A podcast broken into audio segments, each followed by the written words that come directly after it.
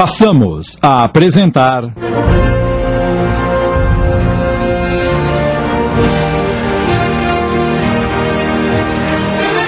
A Última Viagem, inspirada numa obra de João Duarte de Castro, adaptação de Sidney Carbone.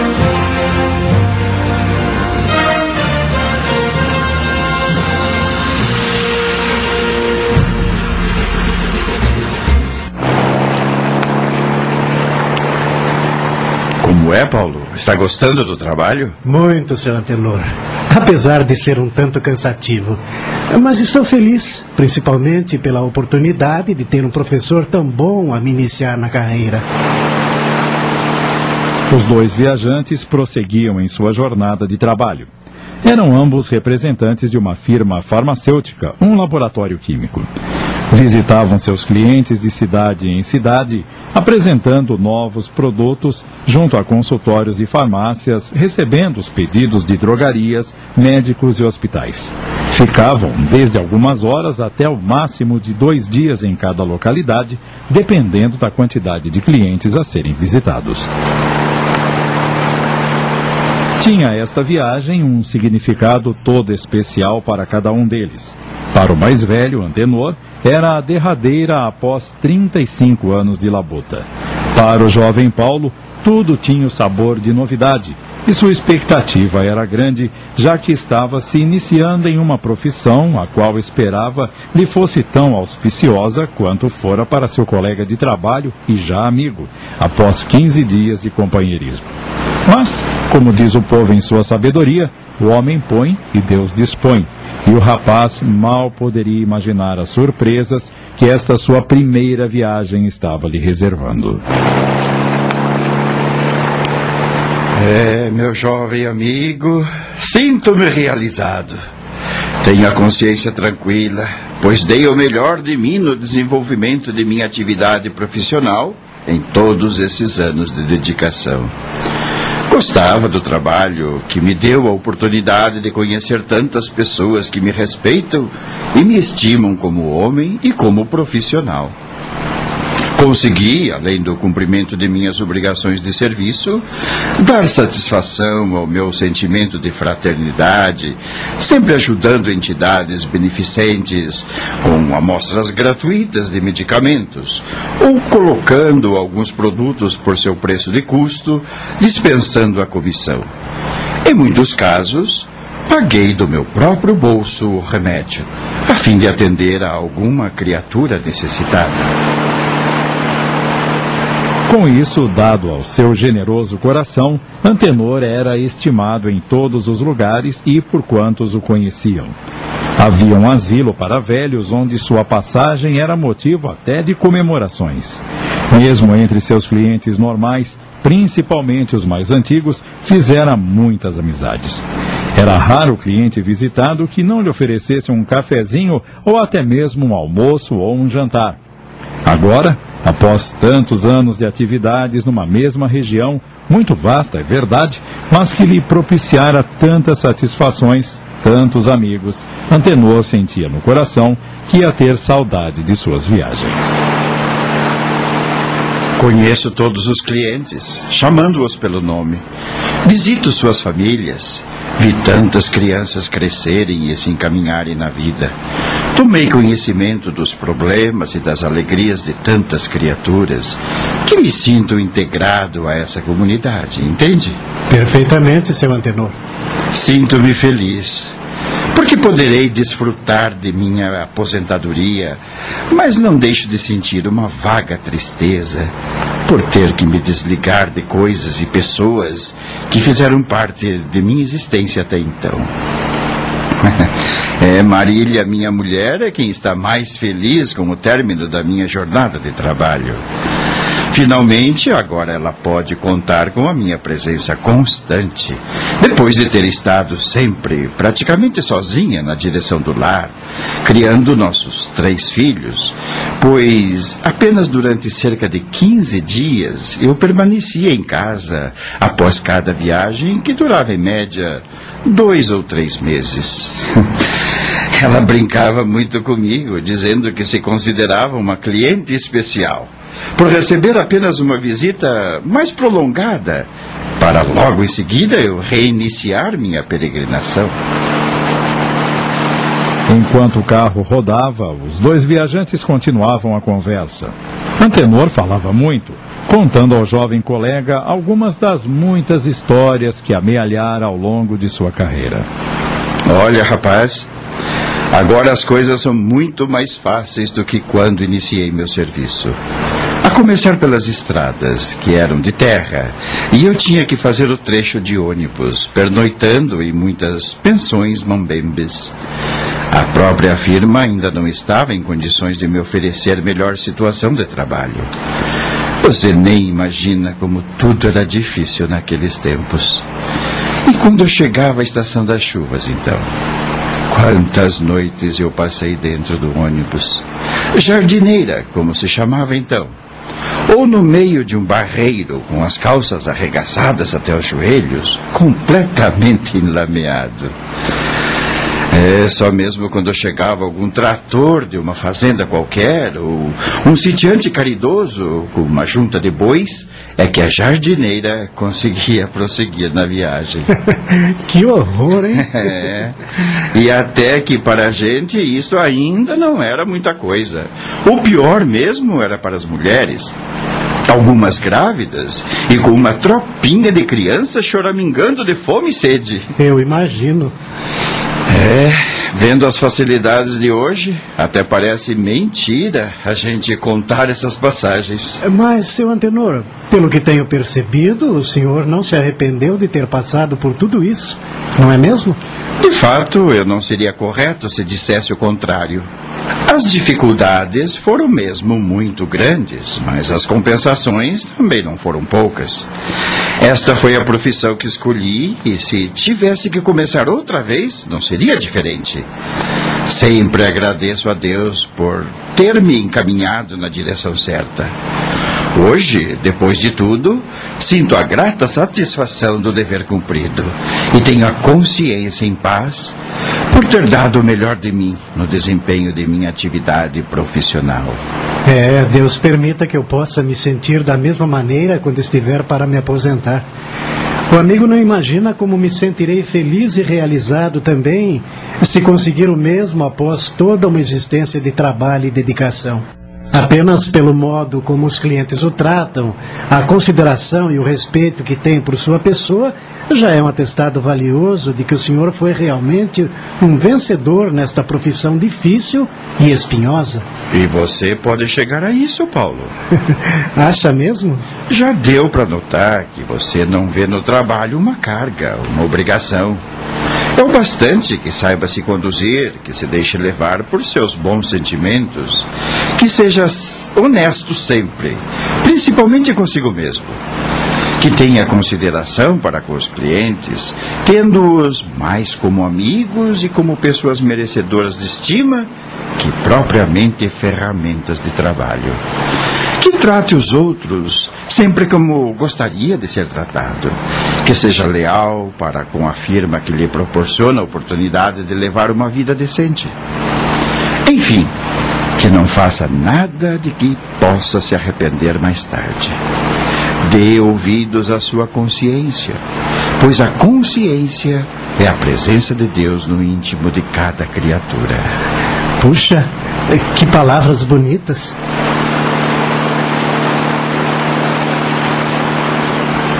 Estamos apresentando. A Última Viagem. Voltamos a apresentar. A Última Viagem. Adaptação de Sidney Carbone.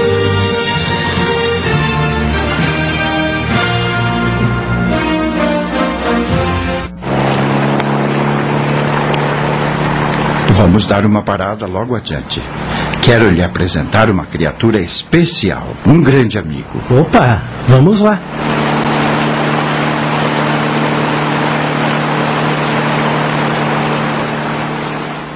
Antenor encostou o carro na frente de mais uma farmácia a ser visitada. Conhecia seu proprietário há mais de 30 anos. pois quando começara a fazer aquela região, ali já estava estabelecido o seu Manuel, agora um simpático velhinho, muito afável e acolhedor. Ambos desceram do carro e entraram no estabelecimento. Bom dia, seu Manuel. Como vai essa força? Mas que satisfação em vê-lo, Antenor! Hoje é um dia especial, amigo velho. É minha última visita profissional. Está falando sério? Seríssimo. Depois desta viagem, vou poder descansar o esqueleto. Ora, Antenor, nada mais justo depois de trabalhar tanto, sempre com dedicação e amor.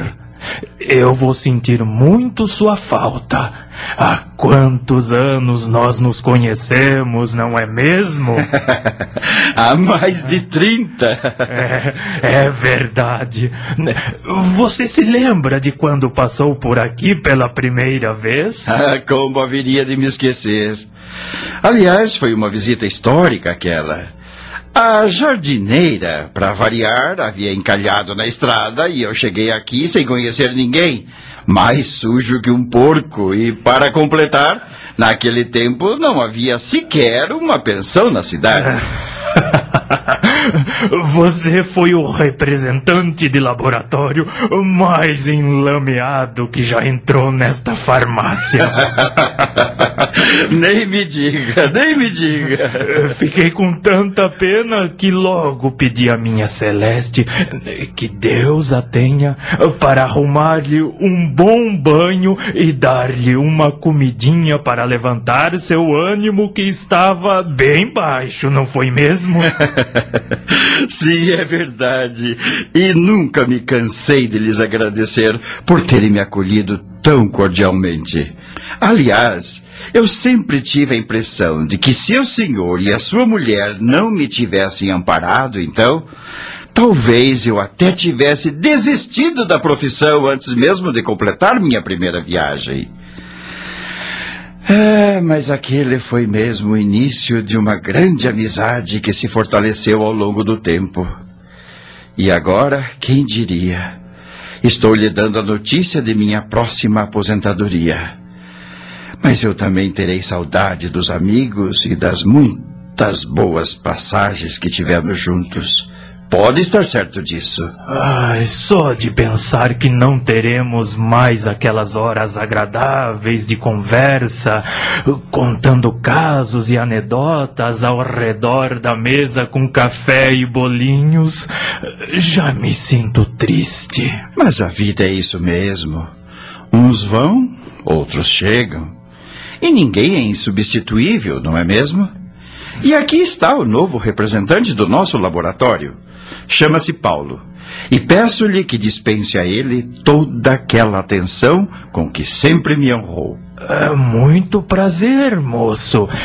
Espero que você nos dê tanta satisfação com suas visitas como nos acostumamos a receber aqui do seu colega. O prazer é todo meu, seu Manuel. Eu sei que substituir uma pessoa como seu antenor não será tarefa fácil, mas tudo farei para estar à altura desse colega especial. Só tenho pedido aos nossos clientes que me concedam um voto de confiança. Não tenho a pretensão de me igualar ao seu antenor, mas pelo menos quero me aproximar dele tanto quanto me for possível. E espero não decepcionar nem aos clientes e nem ao seu antenor. Muito bem falado, Paulo. Mas vamos deixar de jogar confete um no outro. Estou certo de que você não vai falhar. Quando o conheci no curso de treinamento lá na firma, já senti que estava lidando com gente boa. Mas, Antenor, você ainda se lembra dos muitos acontecimentos que testemunhou durante esses anos todos? Claro que sim, seu Manuel. Ah, então vai ter muitas histórias para contar aos seus amigos e netos. Exatamente. Recolhi muitos casos, não só daqui, como de todos os lugares por onde passei durante minha carreira. Para minha mulher, sempre tenho contado muita coisa. E também para os colegas quando nos encontramos. Mas agora terei todo o tempo do mundo para relatar esses acontecimentos. O senhor se lembra daquela vez em que o motorista de caminhão foi atropelado e morto na estrada, aqui perto, por causa de um enxame de abelhas? Ora, sim me lembro. Enxame de abelhas? É isso mesmo, Paulo. Que interessante. Aquele foi um caso marcante porque o motorista que perdeu a vida no acidente tinha família aqui mesmo na cidade. Conte aqui para o Paulo esse caso.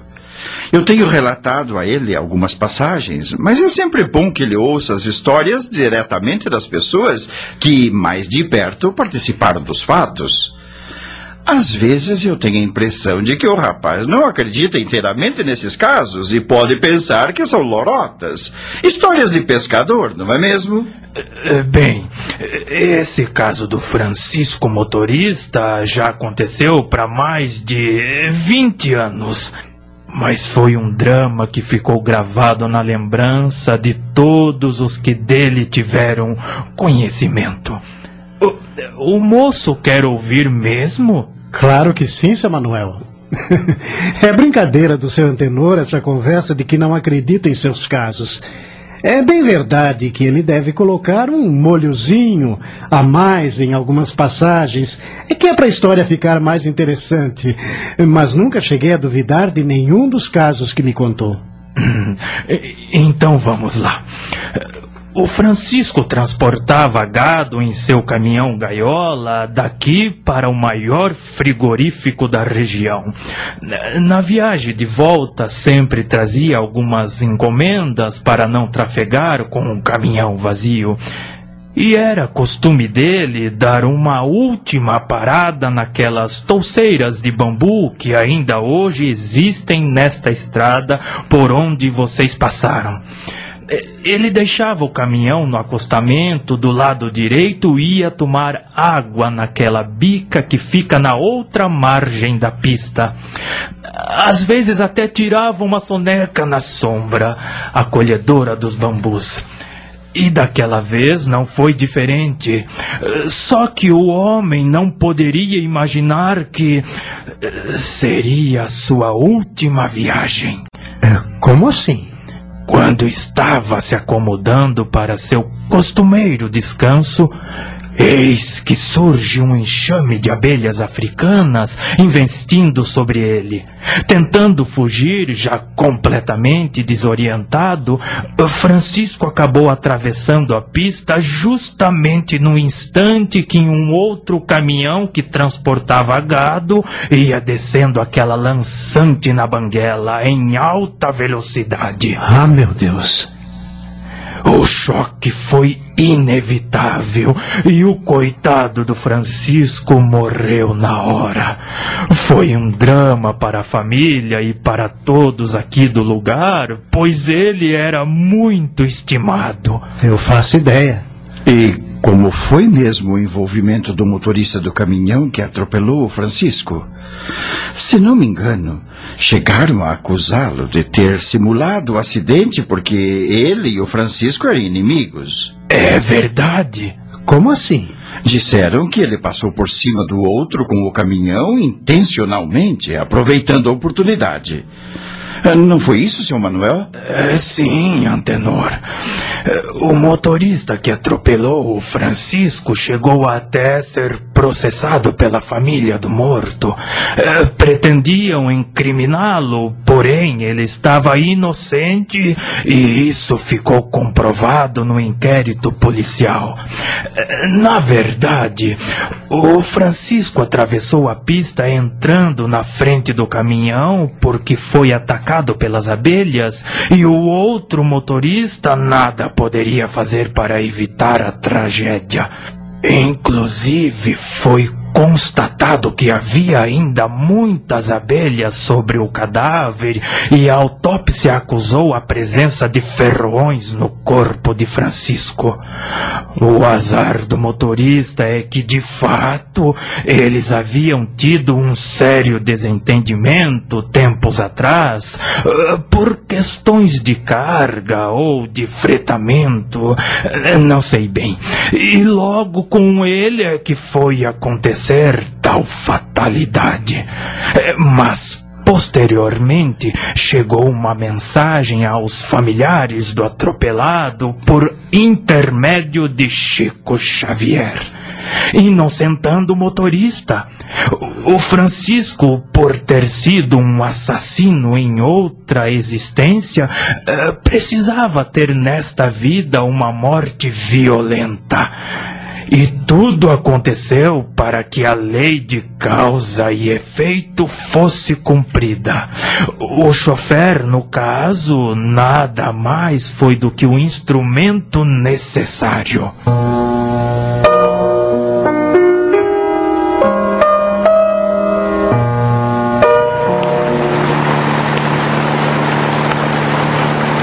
Nem bem terminavam as visitas numa cidade, já os dois viajantes estavam na estrada rumo à localidade mais próxima.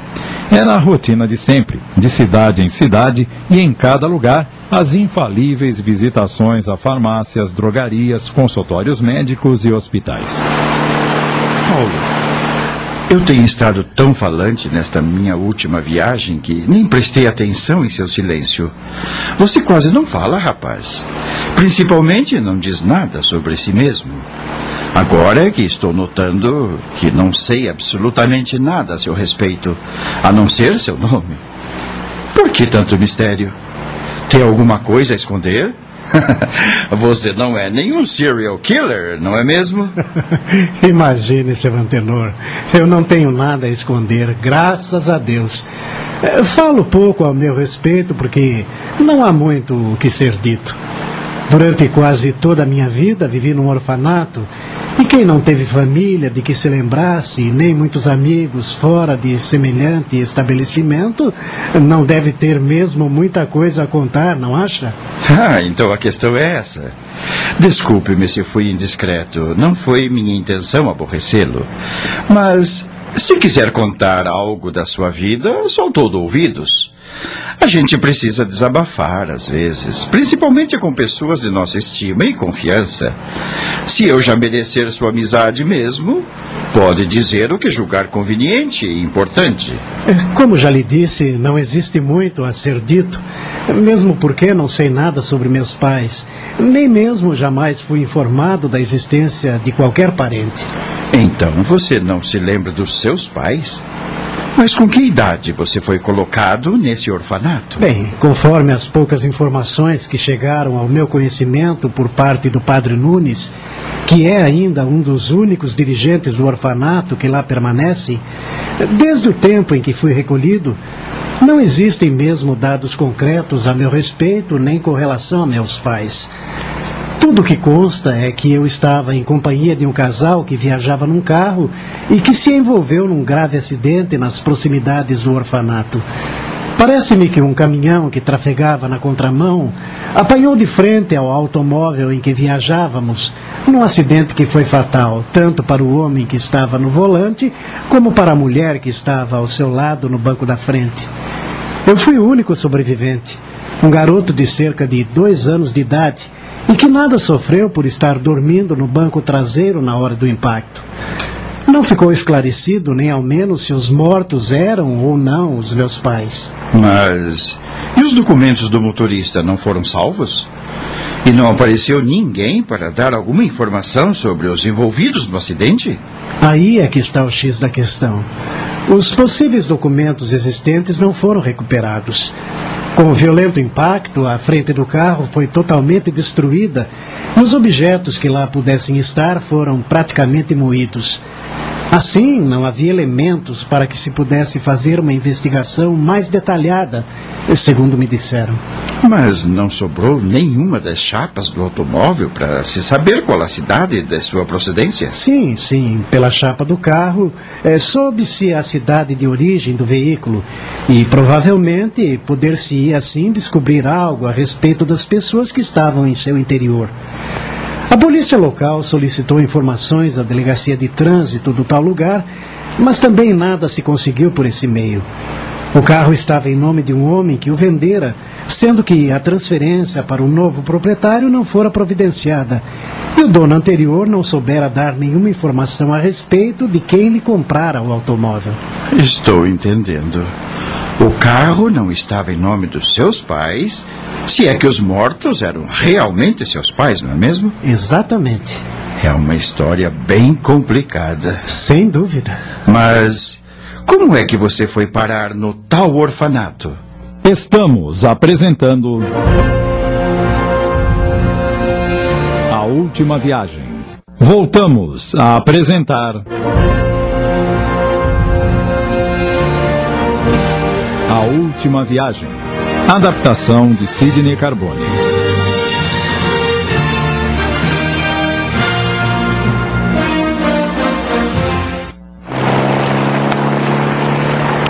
Quanto a serem as pessoas acidentadas meus pais, essa foi uma hipótese que, para o padre Nunes, devia ser afastada, pois não havia a mais remota semelhança física entre nós. Fui para o orfanato nas seguintes circunstâncias.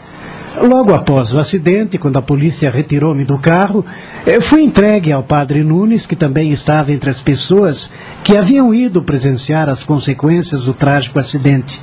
Pois, como já disse, tudo aconteceu nas proximidades da casa de caridade. Pediram-lhe para tomar conta do garoto provisoriamente, até que o juizado de menores determinasse o que fazer comigo, ou até quando algum parente aparecesse por lá reclamando a posse do menor sobrevivente. Mas a verdade é que jamais apareceu algum parente, e o juizado acabou deliberando que eu ficasse em definitivo no orfanato. Que estranho. É muito estranho, mas foi isso que aconteceu, seu Antenor. Quer dizer que não se soube nem mesmo qual era o seu nome verdadeiro? Não. Deram-me o nome de Paulo, sendo que mais tarde fui registrado com o sobrenome Silva, por ser mais comum, e deram-me uma data de nascimento presumível, considerando-se que eu devia ter na época do acidente eh, cerca de dois anos de idade, mais ou menos, constando da certidão que eu era filho de pais desconhecidos. Mas que coisa, hein? Eis aí uma história nada gloriosa. Agora o senhor entende porque não tenho muitos motivos para estar falando a meu respeito? Claro, claro, mas uh, como foi sua vida no orfanato? Até que idade você permaneceu no, nesse estabelecimento? Bem, como interno, fiquei até os 18 anos, que é a idade limite para a permanência na casa. Depois, até os 21, lá continuei como funcionário, mas já morando na cidade. Foi justamente quando terminei meu curso de contabilidade. A direção do orfanato encaminha seus tutelados para os estudos e para o trabalho. Muitos já começam a ter uma ocupação externa, mesmo enquanto estão cursando as últimas séries do primeiro grau. O antigo ginásio, não é mesmo? Exatamente. Os internos que não queiram se ocupar dos trabalhos artesanais executados no estabelecimento podem trabalhar fora, como office boys ou mensageiros em escritórios ou bancos. Alguns empregam-se em supermercados como empacotadores e entregadores de mercadorias a domicílio, coisas assim. A condição para trabalhar fora é a seguinte: continuar tomando as refeições no orfanato, estar liberado do emprego até às seis da tarde para que se possa estudar à noite e estar de volta no máximo às 23 horas. A orientação dada na casa é muito boa, não só por parte do padre Nunes, mas também pela assistente social Dona Marita. Lá não existe rigor excessivo e nem paternalismo. Desde pequenos, os internos são ensinados a ter responsabilidade respeitar a si próprios e aos outros, além de amar a Deus sobre todas as coisas. Lá todos são conscientizados de que o fato de não ter família constituída ou por não se contar com grandes recursos financeiros não são impedimentos para que se venha a ser uma pessoa de bem. Eu, particularmente, devo muito ao Padre Nunes e a todos os que me ampararam e me encaminharam na vida. E Quanto ao trabalho existente nas dependências do orfanato para os internos que preferem não trabalhar fora antes dos 18 anos, Fora do seu horário escolar, os internos ocupam-se de artesanato e de trabalhos manuais na horta, na padaria e na sapataria. Alguns tecem tapetes, outros trabalham com argila ou madeira. E há inclusive uma bem montada tipografia que é responsável por grande parte da renda que mantém o orfanato. Lá são confeccionados impressos, boletins, talonários de notas fiscais, convites e até um jornal semanal da cidade é feito nessa tipografia. Mesmo após os 18 anos e até os 21, quando passei a ser funcionário da casa, continuei trabalhando na gráfica. Após minha maioridade, consegui emprego em um escritório de contabilidade na capital, sempre por intermédio do padre Nunes. Até que, tendo visto um anúncio do laboratório na seção de classificados de um jornal, compareci, fui aprovado no teste inicial, fiz um estágio remunerado de um mês na firma e aqui estou, graças a Deus. Uh, Paulo, me satisfaça uma curiosidade. Havia casos de adoção nesse orfanato? Não muitos. Mas havia algumas adoções, sim. Geralmente as famílias preferem crianças recém-nascidas que possam ser criadas como se fossem seus próprios filhos, inclusive registrando-as assim. Mas às vezes havia uma ou outra adoção de crianças com mais idade. A burocracia desestimula e até mesmo impede que mais casais interessados sejam atendidos. Sempre há uma exigência a mais, um papel a mais, uma condição suplementar. A gente tinha conhecimento de muitos casais em condições de adotar uma criança e que se viam obrigados a desistir de seu objetivo diante das exigências, muitas delas absurdas, que a justiça colocava sob o pretexto de proteger os interesses dos órfãos. Talvez isso também contribua para que haja esse nefando comércio de crianças, quando pessoas apelam para a ilegalidade em desespero de causa, desanimadas de tanto tentar uma adoção sem o conseguir, não é mesmo? É, até pode ser. O certo é que o controle da justiça deve existir, mas não um excesso de zelo que pode atrapalhar muito mais do que ajudar as crianças. Eu sempre achei que a burocracia em qualquer setor da vida pública só existe para atormentar a gente. Os funcionários burocratas, de tanto lidar com papéis e documentos, deixam de enxergar os usuários como criaturas humanas. Eu é que sei. Como em meus documentos consta filiação desconhecida, as dificuldades que tenho de enfrentar nessas verdadeiras batalhas que são as visitas às repartições públicas são ainda maiores. Eu imagino. É, já passei por situações muito constrangedoras. Você chegou alguma vez a ser levado por alguma família? Sim, seu antenor. Eu tenho alguma coisa a falar a respeito. Pois fale, rapaz. É, desculpe, mas nossa conversa só será possível depois do trabalho. Por quê? Olha aí, estamos chegando a mais uma cidade a ser visitada. Vamos deixar esse assunto para amanhã?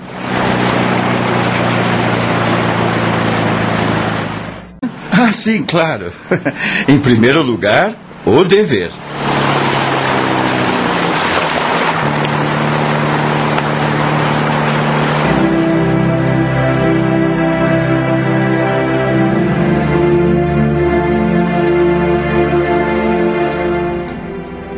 No dia seguinte, já em outra cidade, cansados, os viajantes resolveram pernoitar numa pensão onde Antenor já estivera tantas vezes. Os proprietários da pensão são pessoas muito amáveis. É, e gostam muito do senhor, pelo que percebi. Nos deram o melhor quarto. é o mesmo que ocupo há anos. É, já dormiu em colchão de capim? Nunca. Você vai estranhar, mas te garanto que é muito bom. o que importa é ter uma cama limpa e confortável para acomodar o esqueleto, não é mesmo? Nem me fale. É a recompensa pela execução do dever cumprido. É, eu não vejo a hora de me enfiar debaixo dessas cobertas. eu também. É, o dia hoje foi bravo. Amanhã, bem cedo, reiniciaremos nossa viagem, alegres e revigorados. Bem, vamos tomar um bom banho e forrar o estômago. A comida aqui é simples, mas farta e de qualidade. Confesso que estou com o estômago nas costas.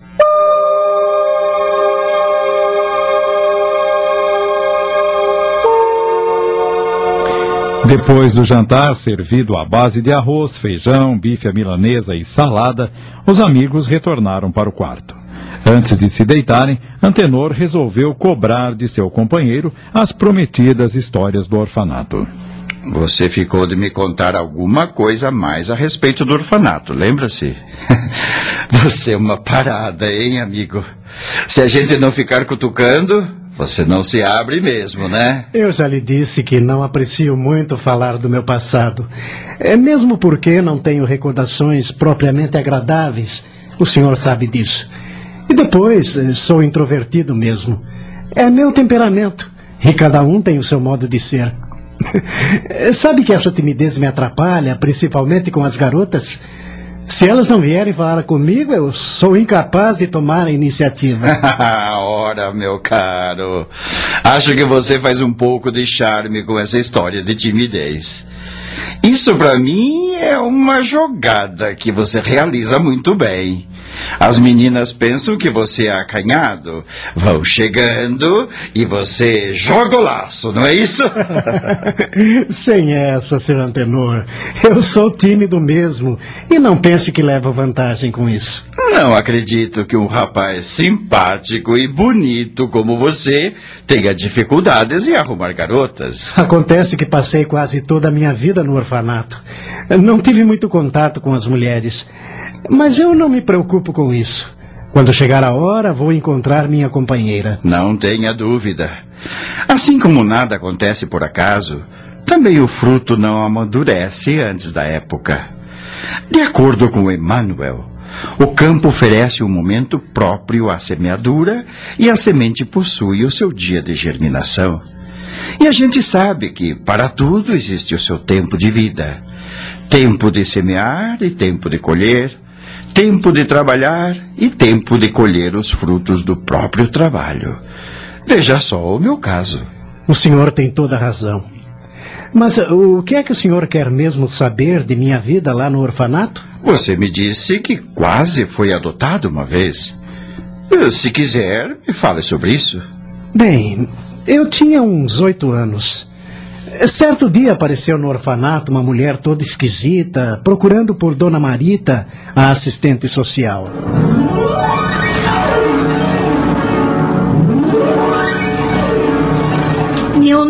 É Adalgisa Ferreira, sou viúva e milionária.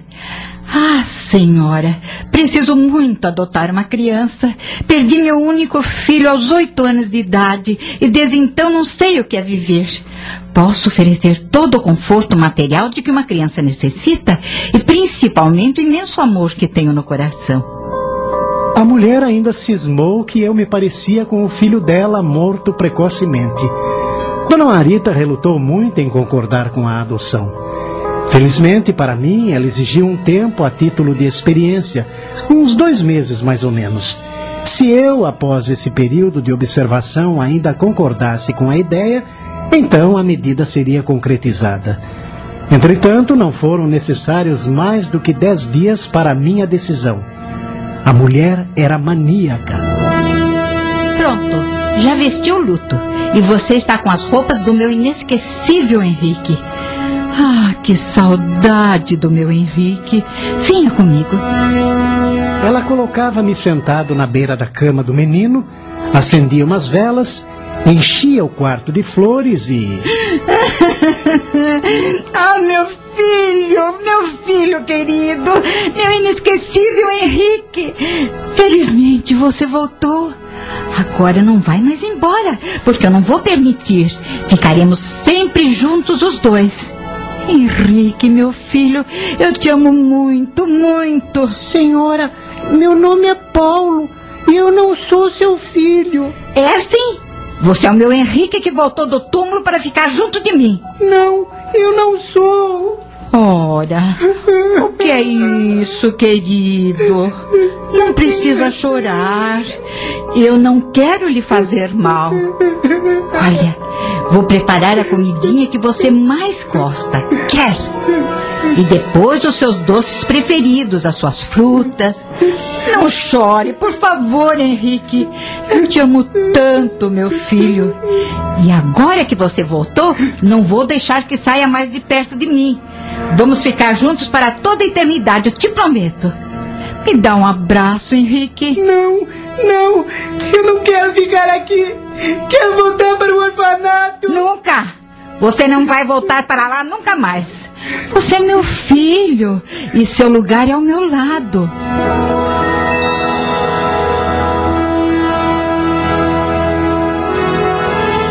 Eu não suportei aquela situação.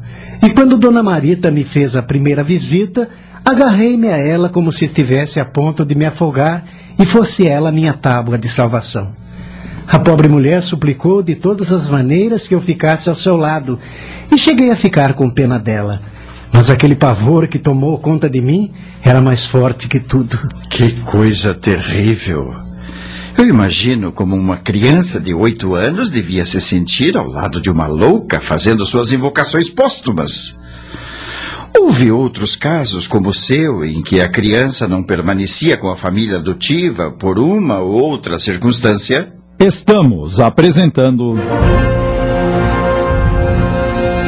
A Última Viagem.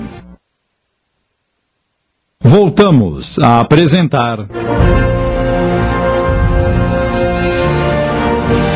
A Última Viagem. Adaptação de Sidney Carbone.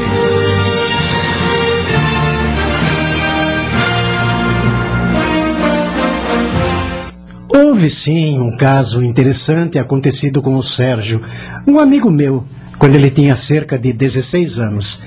Nessa idade, dificilmente alguém é escolhido para ser adotado. Mas o dono de um armazém escolheu o Sérgio justamente por ele ser um rapazinho forte e crescido. Depois chegou-se à conclusão de que o homem estava querendo mesmo era um empregado vitalício para ajudá-lo a cuidar do negócio. Mas que espertalhão. É, mas o rapaz não chegou a permanecer na casa do comerciante nem até o fim do período experimental. E por quê? Quando o comerciante descobriu que sua filha estava de paquera com o Sérgio, devolveu-o rapidinho ao orfanato. e a gente sempre tirava um sarro com o Sérgio, dizendo-lhe que o sujeito fora buscar lã e saíra tosquiado. boa, boa essa. E o próprio Sérgio dizia que o que estava querendo mesmo era entrar para a família pela via mais segura do casamento e que não seria nada mal receber um belo armazém como dote.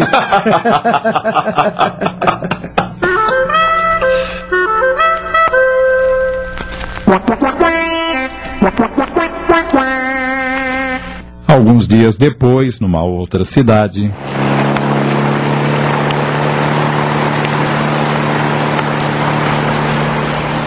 Antenor encostou o carro em frente a uma modesta farmácia. A praça aqui é pequena. São apenas duas farmácias, dois médicos e um hospital.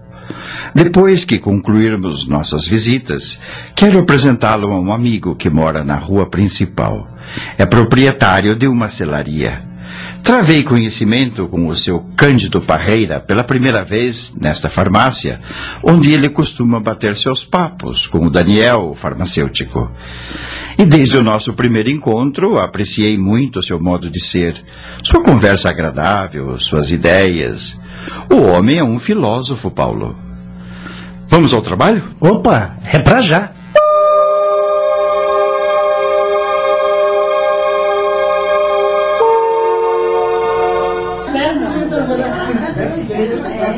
Havia algumas pessoas na farmácia e os viajantes continuaram conversando até que o proprietário pudesse atendê-los. Como eu ia dizendo, muito embora seu Cândido Parreira não tenha estudos regulares, percebe-se que lê muito, pois está sempre bem informado, tem pensamentos profundos, muito avançados para um lugar pequeno como este. E o mais interessante, embora não sendo uma pessoa de posses, conseguiu formar todos os seus nove filhos. Diz ele que a herança que sempre sonhou para deixar para cada filho era um diploma, pois esta é uma propriedade inalienável. Filhos que recebem de seus pais grandes importâncias em dinheiro ou valiosas propriedades conseguem botar tudo fora, pois não tendo eles contribuído para a construção do patrimônio recebido, jamais saberão lhe dar o devido valor. Já com o diploma nas mãos, Cada qual dispõe de um tesouro que a traça não rói, a ferrugem não consome e os ladrões não roubam. Sabe que esse seu amigo está muito certo? Muitos filhinhos de papai que eu conheci quando estudava acabaram não dando em nada nos estudos porque, com dinheiro fácil nas mãos, existe muita coisa interessante que um rapaz pode fazer fora da escola, não é mesmo? Esse seu amigo é que se pode chamar de um herói. Mas o senhor sabe melhor do que ninguém que nesses casos o que não falta é a ajuda de Deus. O seu Cândido não é espírita, o que acontece justamente com Dona Maria, sua mulher. Nosso amigo é espiritualista. Mais precisamente, é filiado ao círculo esotérico. E espiritismo e espiritualismo não é a mesma coisa? Não. Existem pontos coincidentes em todas as correntes espiritualistas, pois todas elas estão voltadas para questões fundamentais como a existência de Deus, a sobrevivência da alma, as penas e recompensas futuras. Mas cada fluxo tem o seu próprio campo de atuação delimitado. Basicamente, espiritualista é todo aquele cujo pensamento se coloca em oposição ao materialismo, ou seja, que não aceita ser o homem fruto do acaso ou obra da natureza, pura e simplesmente. Assim, conforme afirmou Kardec, todo espírita é espiritualista, mas nem todo espiritualista é espírita. Está entendendo? É, mais ou menos. Mas eh, quais são as diferenças fundamentais entre o espírita e os demais espiritualistas? O fundamento básico do espiritismo é a reencarnação, ou a teoria das vidas sucessivas, que de resto é um conceito antiquíssimo, sendo que, de um modo geral, Todo espiritualista admite que a evolução espiritual só é de fato possível pela transmigração da alma, por muitas existências materiais.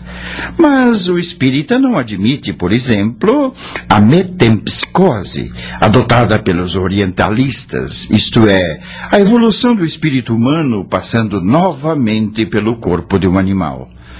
E existem outras diferenças marcantes entre o Espiritismo e os numerosos segmentos do espiritualismo.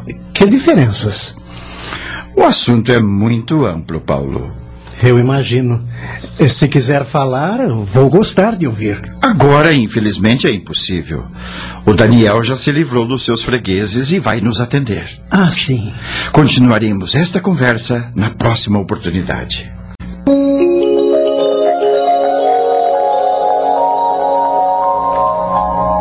Saindo da farmácia, Antenor levou Paulo para a prometida visita a seu amigo Cândido Parreira. Ora, viva, seu Cândido! Como vai essa fortaleza? O homem demonstrou imensa satisfação ao vê-lo. Mas que prazer receber a sua visita, amigo Antenor. Já estava morrendo de saudade. E quem é esse seu companheiro aí? Bem, seu Cândido, eu já havia lhe falado que minha aposentadoria estava se aproximando. Esta é minha última viagem. E este rapaz, Paulo, é meu substituto. Estou certo de que o senhor vai gostar dele. Ele é meio caladão, mas é boa gente. Sempre chega a hora de descansar, não é mesmo, amigo? E a aposentadoria para quem, como você, tanto valorizou o próprio trabalho, é um justo e merecido prêmio. Mas felicidade para uns, tristeza para outros. A vida é assim mesmo. Enquanto que você e sua família estão felizes, nós, os seus amigos, não podemos deixar de lamentar essa circunstância que vai nos separar, infelizmente. Ora, seu Cândido. Mas a separação será só física, pois os verdadeiros amigos sempre estarão ligados espiritualmente. Receba nossas boas-vindas, meu rapaz. Muito obrigado, seu Cândido, do fundo do coração. Bem, seu Cândido, estamos quase na hora do almoço e só passamos por aqui para avisá-lo de que mais tarde viremos lhe fazer uma visita para um bate-papo mais demorado. É hora! Imagine se vou deixá-lo sair assim. É, vocês vão é almoçar aqui com a gente. A Maria vai ficar contente em recebê-los. E depois, Antenor, sendo esta sua última visita oficial, não vai querer nos fazer a desfeita de não aceitar nossa comidinha, não é mesmo? não queremos incomodar, é? Não, não, eu não aceito desculpas. Olha só o que teremos para o nosso almoço: arroz, tutu com torresmo e frango ao molho pardo. o que acham do cardápio, hein? para falar falar a verdade, seu Cândido, minha esperança era mesmo que o senhor nos convidasse para o almoço, pois Dona Maria é uma cozinheira de mão cheia. Paulo, Dona Maria faz uns biscoitinhos de polvilho e umas roscas de coco que são verdadeiras obras-primas. Eu adoro roscas de coco. Vamos lá para dentro, companheiros. E conversando, pois palestrar é a melhor coisa do mundo. E eu tenho uns casos bem interessantes para contar a vocês. Os viajantes acompanharam Cândido Parreira seguindo pelo corredor lateral até a residência que ficava nos fundos da celaria. Lá chegando, seu Cândido foi logo falando à mulher. Maria, veja só quem está nos visitando. Antenor, que alegria em vê-lo, meu filho. Como vai, dona Maria? E pode botar mais água no feijão, porque os amigos vão almoçar com a gente. Eu até adiantei a eles o cardápio do dia. Estou satisfeito em revê-la, dona Maria. Deixe-me apresentar o meu amigo Paulo, o viajante que vai me substituir em minha aposentadoria. Muito prazer, moço. O prazer é todo meu, dona Maria. Então, quer dizer que a sua aposentadoria chegou mesmo, hein, Antenor? Graças ao bom Deus, dona Maria. Fico feliz, meu filho, mas também triste, porque vamos sentir muito a sua falta. Nos acostumamos tanto com as suas visitas mas desejo que a goze com saúde e alegria ao lado da sua família. E com a bênção de Deus, claro. Muito obrigado. Paulo, Dona Maria é espírita mesmo, e não espiritualista como seu Cândido. Mas eu ainda não perdi a esperança de vê-lo dobrado pela esposa e se voltar mais para o espiritismo. Não é isso, seu Cândido? Qual o que, Antenor? A Maria que está sempre lendo o meu almanaque do pensamento do círculo esotérico. Mas brincadeiras à parte, você sabe que aprecio muito o seu Allan Kardec, que tem uma filosofia muito lógica e muito racional. Mas sentem-se, sentem-se, estejam à vontade. Obrigado. e então, seu Cândido, vamos aos casos lá de Guaíra, que o senhor conta tão bem? Você sabe onde fica Guaíra, Paulo? Não, nunca ouvi falar. Fica perto de Barretos. A terra de lá é tão vermelha que mancha até a alma da gente. que exagero, Antenor. O seu Cândido e Dona Maria viveram por lá muitos anos. É verdade. Quando viemos para estas bandas, já haviam nascido todos os nossos filhos. Os amigos acabaram se demorando na casa de Cândido Parreira, mais do que o previsto, mas de lá saíram gratificados com sua palestra fluente e agradável.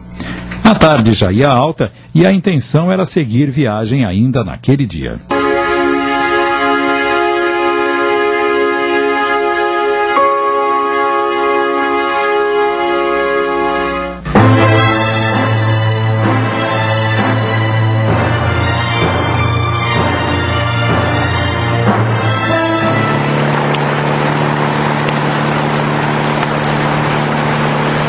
Os companheiros rodavam já há mais de um mês, cumprindo seu roteiro e desempenhando suas atividades profissionais.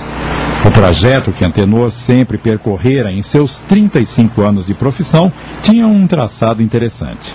Parecia uma gota d'água. Assim é que, iniciando-se na capital, desviava-se ligeiramente para a direita, depois pendia para o centro, sempre descendo até o meio do percurso. Após a metade do ciclo, o viajante começava seu retorno seguindo um pouco em frente e iniciando uma curva ascendente que ia terminar no ponto de partida, ou seja, na cidade sede do laboratório.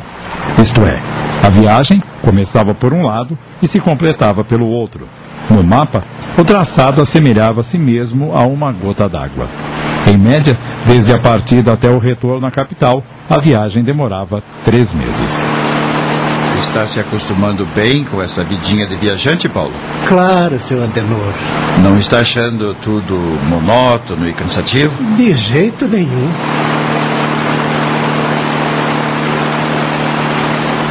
Estamos apresentando.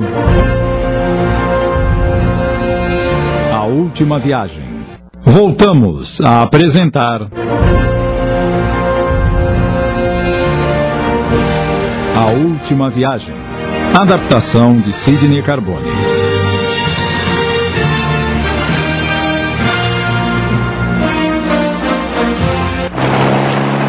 Estou gostando bastante da profissão. Para mim, que sempre levei uma vida um tanto reclusa, tudo é novidade. Principalmente por sua companhia agradável e pela oportunidade que tenho tido de conversar com muito proveito e por ouvir tantos casos interessantes nos lugares por onde passamos. E o fato de conhecer tanta gente boa, então, é uma experiência gratificante.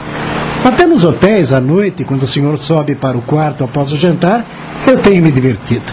Alegro-me que esteja gostando. E o senhor? O que faz nas horas que não estamos trabalhando? Aproveito para ler, ligo para minha casa, escrevo cartas e vou adiantando o relatório que devo enviar semanalmente para a firma. Raramente mudo essa rotina. É evidente que já me canso mais facilmente, afinal, não sou mais um garoto, né? Quem ouvir contar por outra pessoa essa sua lamentação de idade, de velhice, vai imaginar que de fato o senhor está caindo pelas tabelas. É, quem me dera que ao chegar à sua situação esteja nessas condições. Você me elogia muito, sabe? Porque o senhor merece, ora. Você me perguntou o que faço quando não estou trabalhando e eu respondi. E você, o que faz? Bem, assisto um pouco de televisão na sala de estar dos hotéis, passo os olhos pelo jornal do dia, converso com os hóspedes, dou uma voltinha pelas imediações, eh, coisas assim. Se eu tivesse família, com certeza minha rotina seria outra. Estaria pensando nela. É. Você teria muito com o que se preocupar. O senhor sente muita falta da sua família, não é? Claro, mas no começo sentia mais. Lembrava-me da Marília com uma saudade doída, porque mal nos casamos e eu já botei o pé na estrada. E morria de vontade de estar com os meus filhos que foram chegando. Mas com o tempo a gente acaba se acostumando, porque não tem outro jeito. E é sempre a mesma ladainha. Três meses em viagem para um intervalo de 15 dias na firma. Ainda bem que entre uma peregrinação e outra permaneço em minha casa. Embora comparecendo diariamente ao laboratório, de qualquer modo é bem melhor, porque depois do expediente sei que posso ir para casa, comer a comidinha da minha mulher e ficar com a família, sem ter que me preocupar com a viagem do dia seguinte. Férias mesmo, só um mês por ano. De 15 de dezembro a 14 de janeiro. É norma da firma dar férias coletivas para todos os seus funcionários. Pois o senhor é um homem feliz, seu Antenor. Veja a minha situação. Não tenho uma casa para onde voltar, não tenho ninguém me esperando. E regressando à capital, vou comer a comidinha da pensão mesmo. Não tenho namorada, mulher, nem filhos para sentir saudade. E assim por diante. Daí eu estar gostando tanto desta vida de cigano que agora estou levando. Para mim, tudo é festa, amigo. Mas tenha certeza que vai chegar o momento em que você encontrará aquela que lhe está destinada. Sempre acontece assim, de repente, não mais que de repente, como diria o poeta. Sabe, rapaz, cada vez eu admiro mais, porque você é realmente uma criatura equilibrada e de bom senso. Não se aflige com a sua situação, não faz nada precipitadamente, não se revolta, não reclama e espera com a certeza de que tudo vai acontecer no seu devido tempo. Mas, em se tratando de amor, dentre as várias situações de carência e desencontro, qual é a mais difícil, na sua opinião? Bem, como não tenho experiência própria no assunto, A mais desagradável deve ser a de alguém que ama sem ser amado. Não é assim? Logicamente, deveria ser assim, mas o que caracteriza geralmente o amor entre um homem e uma mulher é a falta de lógica. O certo é que dificilmente tudo corre racionalmente quando o sentimento está em jogo. Antes, eu também pensava que a posição mais angustiante no amor deveria ser mesmo essa de alguém amar e não ser correspondido pelo objeto de sua afeição. Principalmente se a pessoa amada gostar de outro alguém e não estiver nem aí com o nosso amor, né? Mas agora aprendi que nem sempre as coisas difíceis no amor se passam dessa forma. O amor é uma coisa tão bonita que, mesmo quando não dá certo, quando é impossibilitado de se concretizar por um ou por outro motivo, ainda assim desperta o nosso interesse e simpatia. Por que está dizendo isso? Não sei se você conhece aquela história de amor imortalizada por Camões em um belíssimo poema onde o poeta conta o profundo sentimento do pastor Jacó por Raquel, uma jovem e bela serrana. Não, não conheço. O pai de Raquel, Labão, exigiu que Jacó trabalhasse sete anos para ter o direito de receber sua amada em casamento. O rapaz trabalhou todo o tempo estipulado pelo pai de Raquel, porém, quando fez por merecer sua pastora, Labão ardilosamente impingiu-lhe Lia, a outra filha mais velha, alegando que a irmã mais jovem não poderia se casar enquanto a primogênita fosse solteira. E o sogro, para permitir que Jacó tivesse finalmente sua adorada Raquel, exigiu que o candidato trabalhasse outros sete anos. E o amante concordou, dizendo que o tempo não constituía problema e muito mais esperaria se para tão grande amor, tão curta não fosse a vida.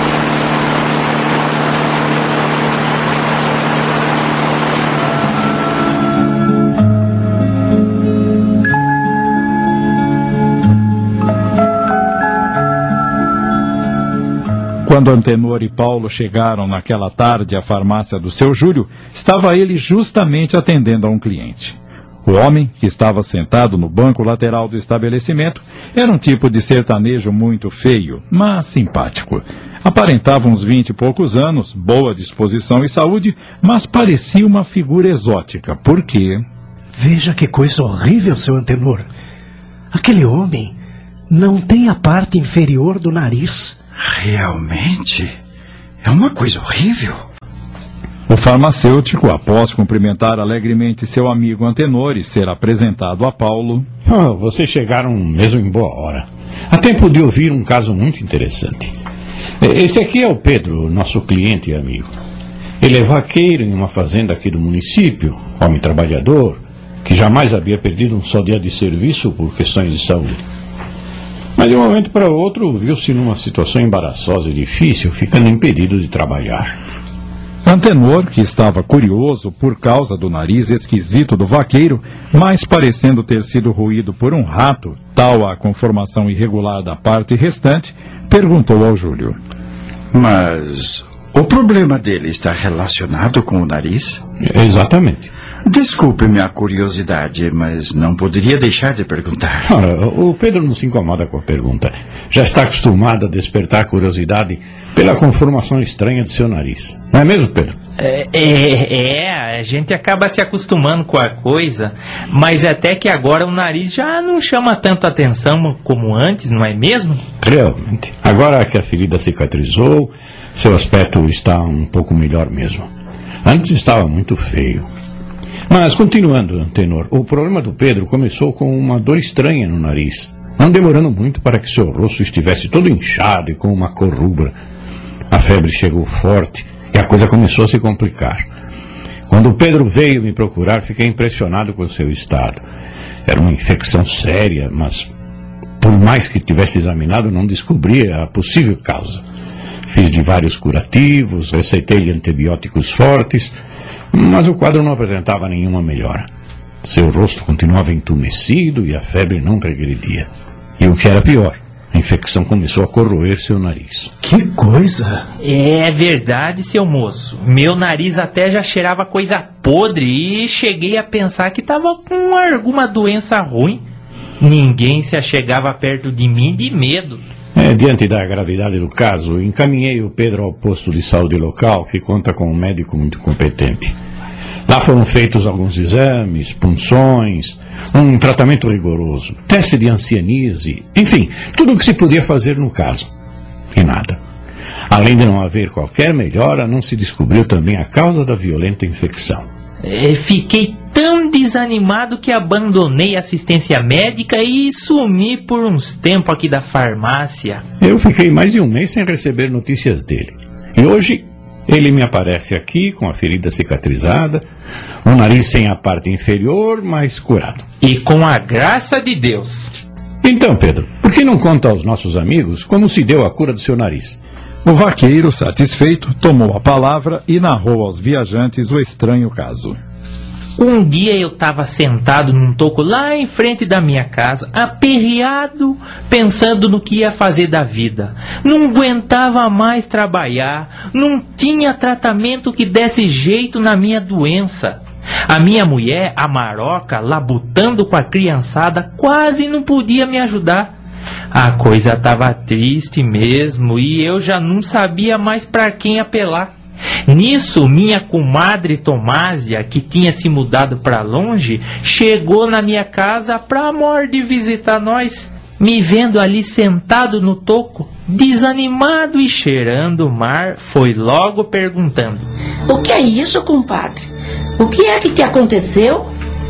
Eu contei pra ela tudo a minha desgraça. Mostrei o estado do meu nariz já bem comido e que os remédios do médico não deram em nada. Ela olhou bem pra minha cara e disse: Tudo bem, compadre. Então, se os remédios não adiantaram, vamos rezar um pouco? Se os homens não deram jeito, vamos apelar para Deus. Fique sentado aí mesmo e pense em Jesus. Vou lhe dar um passe. Tenha muita fé no Pai do céu, porque se Ele quiser, não há de ser nada, não. Olha, gente, aquela mulher caiu do céu para mim. Depois que ela fez uma oração muito bonita, pedindo ajuda do Arto, ela estendeu as duas mãos sobre a minha cabeça e eu também comecei a rezar. Não demorou muito e aconteceu uma coisa estranha. Aconteceu o quê, Pedro? Do meu nariz começaram a cair uns bichinhos brancos. Primeiro uns par dele, depois mais. E depois muito mais bichinhos foram caindo do meu naso e fizeram uma montanha no chão. Credo! Moço, eu fiquei besta com o que estava acontecendo. Era bicho caindo do meu nariz que não acabava mais. Mas como é que esses bichos foram parar no seu nariz, homem? Pois é, veja o que pode acontecer com gente do mato. Aquilo era coisa de mosca varejeira. A minha doença era bicheira igual a que dá no gado. Meu Deus! O médico nunca que ia descobrir. Se fosse veterinário, ainda podia ser. Mas para arrematar o caos, é, graças a Deus e a minha comadre Tomásia, dali para frente os remédios que eu vinha tomando começaram a fazer efeito e a ferida se fechou. Fiquei sem um pedaço do nariz, como vocês estão vendo, mas estou curado. Graças a Deus. Paulo estava estupefato, com cara de quem tivesse ouvido uma história do outro mundo. Antenor, embora admirado, demonstrou ter conhecimento do assunto e explicou ao amigo. Eis aí um caso autêntico do valor da fluidoterapia, tão comum entre as pessoas do campo. As chamadas benzedeiras, que nada mais são do que médiums de cura, com aplicação de passes magnéticos, produzem muitos fenômenos desse gênero. Estamos apresentando.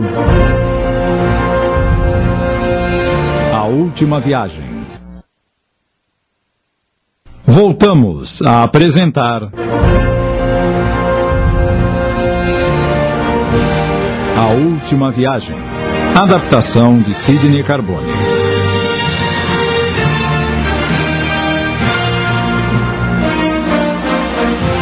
O que vem a ser exatamente um passe, seu Antenor?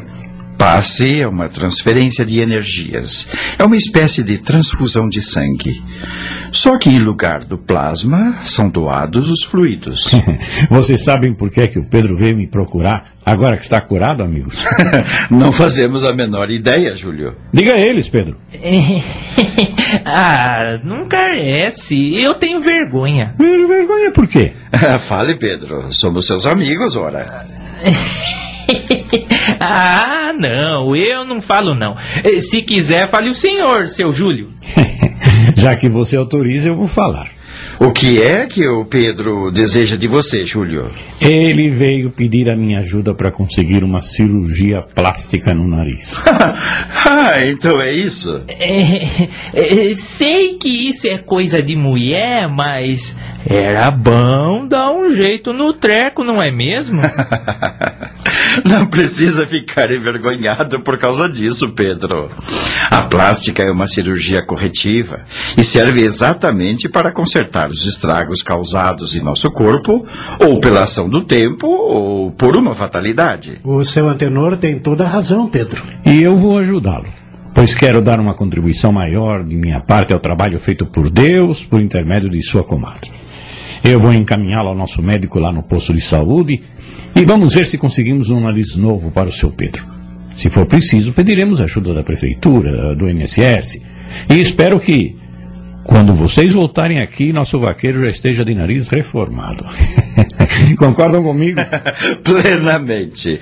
O Pedro merece um outro nariz. Ele não vai ficar menos feio, é verdade, mas, mas ficará mais apresentável. Também acho.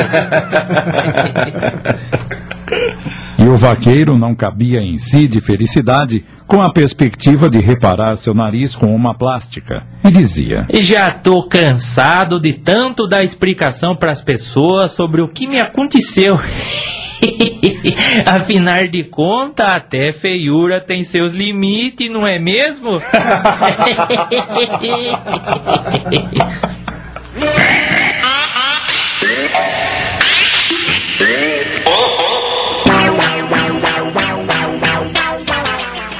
Na manhã do dia seguinte, os dois amigos já estavam na estrada novamente.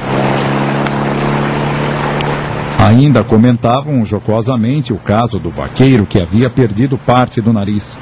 A manhã estava agradável, depois de uma chuva mansa e persistente que caíra durante toda a noite. No momento apenas garoava, mas o asfalto parecia um espelho nos pontos onde a vista enxergava diante do carro, com a incidência da claridade do sol parcialmente encoberto. Antenor dirigia sempre com cautela, jamais ultrapassando o limite de velocidade permitido para cada trecho da estrada. Paulo havia escorregado um pouco para frente em seu banco, despreocupado, longe de imaginar que seu destino estava prestes a sofrer uma total reviravolta. Adoro sentir esse cheiro de terra e mato molhado. Isso me revigora a alma. a mim também. Mas, subitamente, Antenor freou o carro com certa violência após a passagem por uma curva acentuada da estrada, onde o barranco alto que acompanhava a rodovia apresentava um corte. Paulo assustou-se. O que aconteceu, seu Antenor? Tenho a impressão de ter visto um carro tombado naquele corte do barranco ali na curva. Antenor disse isso já retornando em marcha ré e colocando o veículo no acostamento. Ambos saíram do automóvel ao mesmo tempo, entrando no ponto onde existia a cavidade no barranco, a qual, por estar justamente na curva da estrada de passagem, ficava meio escondida. Porém, os viajantes puderam verificar que era uma abertura de tamanho razoável, com o barranco começando rente ao chão e subindo suavemente apenas em sua parte do lado da estrada, mas deixando uma grande fenda em seu interior. Realmente, eu não me enganei. Lá está o carro acidentado com as quatro rodas para cima. Deve ter capotado e se chocado violentamente com o barranco ao fundo, onde a cavidade termina. O motorista deve ter feito a curva muito fechada e em velocidade, sem considerar o asfalto molhado e liso. Deve ter perdido a direção e entrou direto na abertura. Veja, Paulo. O carro ainda deslizou com o teto no chão. Olha as marcas da capota de aço. Sim, sim. Eh, Temos que fazer alguma coisa, seu Antenor. Claro, claro. Vamos ver as proporções do acidente de perto e socorrer os feridos. Se ainda estiverem com vida, né? Dava para ver que se tratava de um carro novo último tipo, embora estivesse totalmente danificado pelo acidente. Os dois amigos se aproximaram, levados por um natural instinto de solidariedade humana, procurando socorrer as prováveis vítimas. Mas havia apenas uma pessoa no carro, seu motorista. Estava como que abraçado ao volante, com as pernas para cima e a cabeça apoiada no teto do automóvel capotado. Meu Deus! Será que ele está morto? É o que vamos saber agora. Temos que retirá-lo daí o mais urgente possível. E com muito cuidado. Felizmente, a porta do lado do motorista se abriu com o impacto. É verdade. Não vamos ter dificuldades em retirá-lo. Tomara que ele esteja apenas desacordado. Mãos à obra, seu Antenor. E que Deus nos ajude.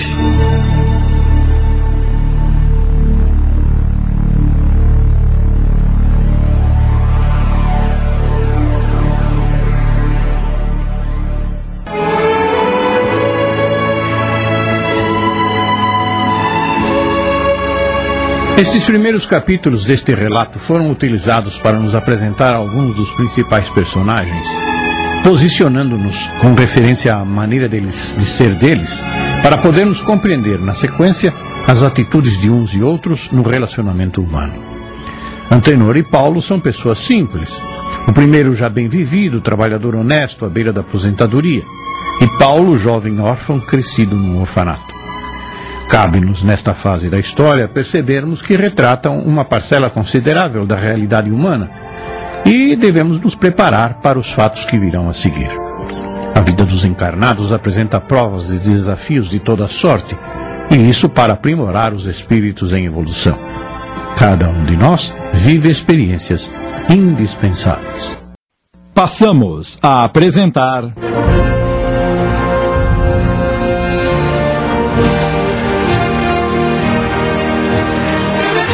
A Última Viagem, inspirada numa obra de João Duarte de Castro, adaptação de Sidney Carbone.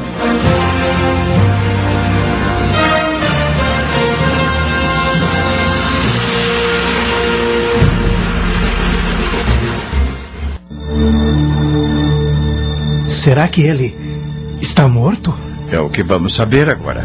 Temos que retirá-lo daí o mais urgente possível. E com muito cuidado. Felizmente, a porta do lado do motorista se abriu com o impacto. É verdade.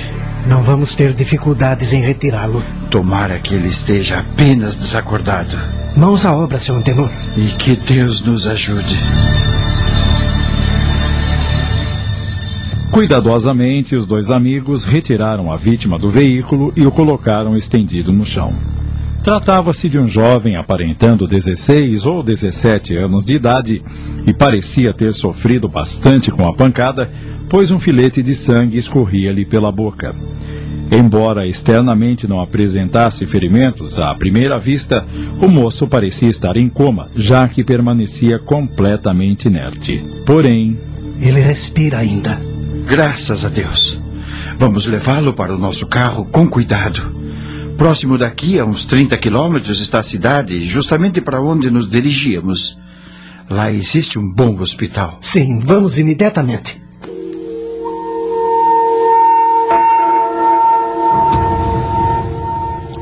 Foi rápida a viagem até a cidade.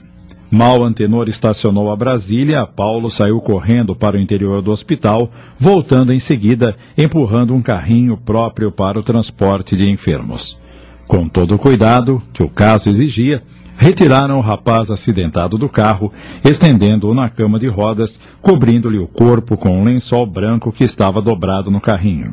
A seguir, empurraram a maca até a portaria do hospital. Antenor foi falar com a atendente.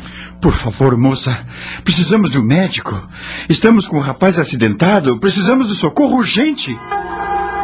A atendente queria saber se a vítima era parente dos acompanhantes, seus dados pessoais, se tinha plano de saúde e, caso não tivesse, quem seria o responsável pelas despesas hospitalares. Moça, pelo amor de Deus, trata-se de uma emergência. Não conheço a vítima, portanto não tenho condições de lhe dar essas informações. Como Antenor estivesse muito aflito e já um tanto alterado pela petulância da atendente, esta, querendo se livrar dele o mais rápido possível, mandou procurar a gerente proprietária do hospital. E onde está essa senhora? Nesse momento, ele ouviu a voz de uma mulher se aproximando. Eu sou a gerente proprietária do hospital. Ah, ainda bem. O que está acontecendo aqui? Senhora, precisamos de um médico com urgência. Eu e meu amigo socorremos um rapaz na estrada Quem e. é o rapaz? Como se chama? Ele tem documentos? O senhor é quem vai pagar as despesas? Eu não sei de quem se trata. Já disse que o socorremos na estrada. Então sinto muito, meu senhor. Sem documentação e sem garantias de pagamento não podemos fazer nada. Mas isto é um absurdo. Quem é o médico-chefe do hospital? O meu marido. Pois então chame-o. Eu quero falar com ele. Se quer tentar, tente, mas será inútil. É, Lina, ligue para o gabinete do Antônio e peça para ele vir aqui na portaria. Contudo, o doutor Antônio igualmente não demonstrou interesse pelo caso e. Aconselho os senhores a procurarem o prefeito da cidade. Se ele se responsabilizar pelas despesas hospitalares. Mas, doutor. Se não quiser procurá-lo na cidade mais próxima, tem a Santa Casa de Misericórdia. Lá o rapaz será atendido gratuitamente, com certeza. Ai, eu não acredito no que estou ouvindo. Afinal de contas, trata-se de uma vida que está correndo risco. E os senhores negam socorro. Mas em que país estamos vivendo, meu Deus? Moço, isto aqui é um hospital particular e não uma casa de caridade. Se formos atender gratuitamente a todos que nos procuram, em breve teremos que fechar as portas. O senhor entende? Minha esposa tem toda a razão. E com licença, senhor, tenho mais o que fazer. É muita falta de humanidade. Isso não se faz com um ser humano. Sentimos muito, senhor. Antenor estava perplexo, sem acreditar no que estava acontecendo. É incrível que ninguém tome uma atitude. A única atitude que Dona Rosimeire se dignou a tomar, no momento, foi dirigir-se para a maca com certa displicência, aliás, levada mais pela curiosidade que por um real desejo de servir. Ao levantar o lençol que cobria parcialmente o rosto do rapaz acidentado, a mulher emitiu um grito pavoroso que assustou os viajantes e ecoou por todo o hospital. Em seguida, demonstrando grande desespero, gritou para o marido. Antônio! Corra aqui! O, o acidentado é o Júlio César! Ao ver o rosto do rapaz descoberto, o médico recebeu uma descarga elétrica em pleno peito. O infeliz acidentado outro não era senão o filho do casal. Minha Nossa Senhora! Estamos apresentando. A Última Viagem. Voltamos a apresentar. A Última Viagem. Adaptação de Sidney Carbone.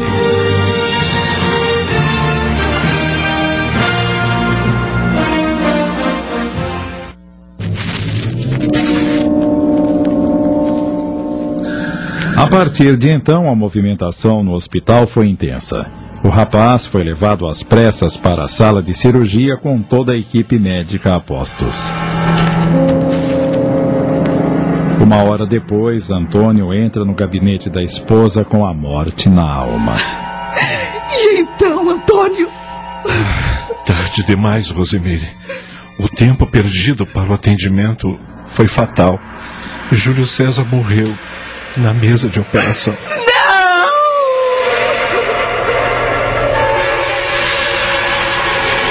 Enlouquecida de dor, a mãe gritava em altos brados, chamando pelo filho morto. Júlio César, meu filho! Você não pode ter morrido, não pode!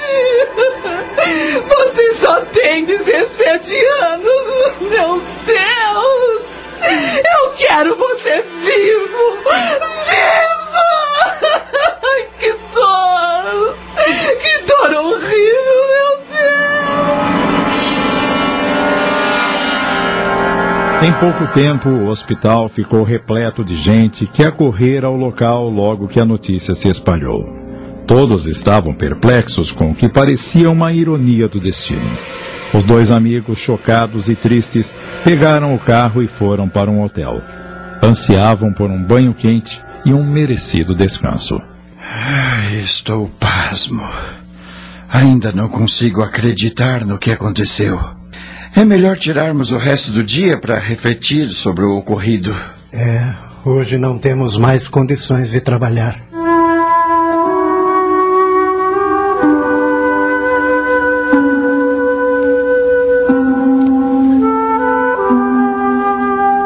A manhã que se seguiu à tragédia consumada no hospital não poderia ser produtiva para o trabalho dos dois representantes do laboratório farmacêutico. A própria população da cidade, como que galvanizada pelo doloroso acontecimento, não se preocupava com outra coisa a não ser com o acidente que vitimara o rapaz, muito benquisto por todos e pertencente a uma das famílias mais ilustres do lugar. Estive conversando com o proprietário do hotel e ele me contou que o Júlio César era um esportista de talento que não só defendia as cores do seu colégio, como jogava pela seleção de basquete da cidade nos torneios regionais. Fazia parte ainda da banda do Colégio Marista, onde gozava da estima de todos. Era simples e desprendido, não demonstrando jamais ser filho de família rica e importante. No colégio era monitor de turmas mais atrasadas, comparecendo à escola fora de seu horário normal de aulas para ajudar colegas em dificuldades. Aprendera espontaneamente o alfabeto braille para lecionar no Instituto dos Cegos da cidade, desenvolvia campanhas beneficentes em favor dos necessitados. Enfim, era um líder nato em todos os segmentos da sociedade. Daí a ser tão estimado por todos indistintamente e ser tão sentida a sua morte. Interessante. Pela proporção do acidente, imaginei ser um rapaz inconsequente. É como a gente se engana com as pessoas, não é mesmo? Você tem toda a razão. Costumamos julgar as pessoas apenas pelas aparências. E, como diz o velho ditado, as aparências enganam. Os dois viajantes ganharam grande popularidade quando se soube que haviam sido eles a recolher o rapaz logo após o acidente. No dia seguinte. O sepultamento está marcado para as quatro horas da tarde. Depois do almoço, irei ao velório. Você me acompanha? Sim, e pretendo ir ao enterro também.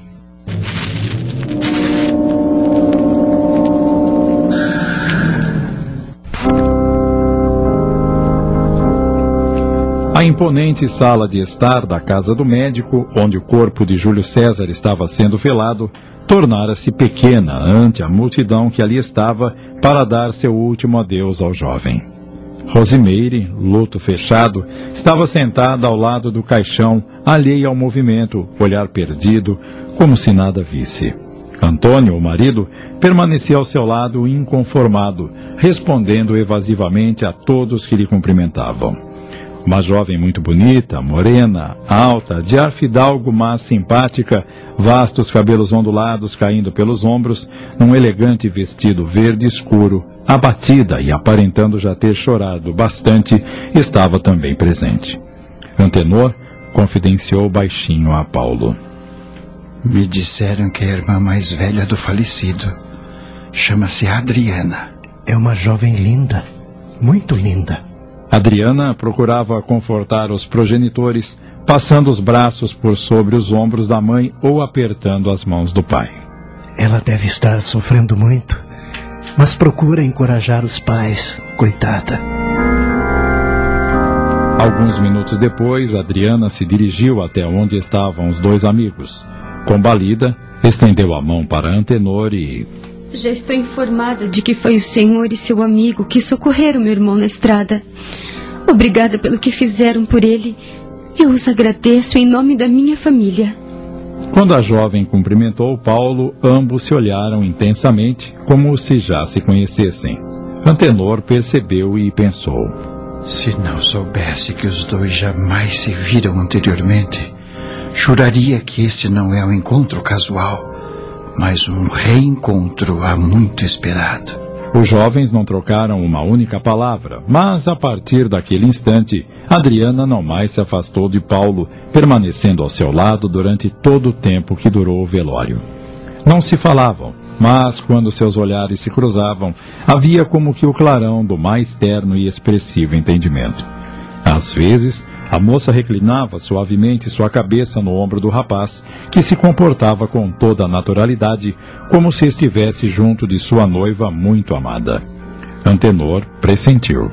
São duas almas afins, Dois seres com laços afetivos pretéritos, espíritos com as mais gratas ligações amorosas e que estiveram se guardando um para o outro após uma procura inconsciente, mas decidida. Concluíram a busca recíproca. E a felicidade por não ter acontecido um desencontro naquela procura, a satisfação por terem se achado a tempo, transparecia no semblante dos venturosos enamorados.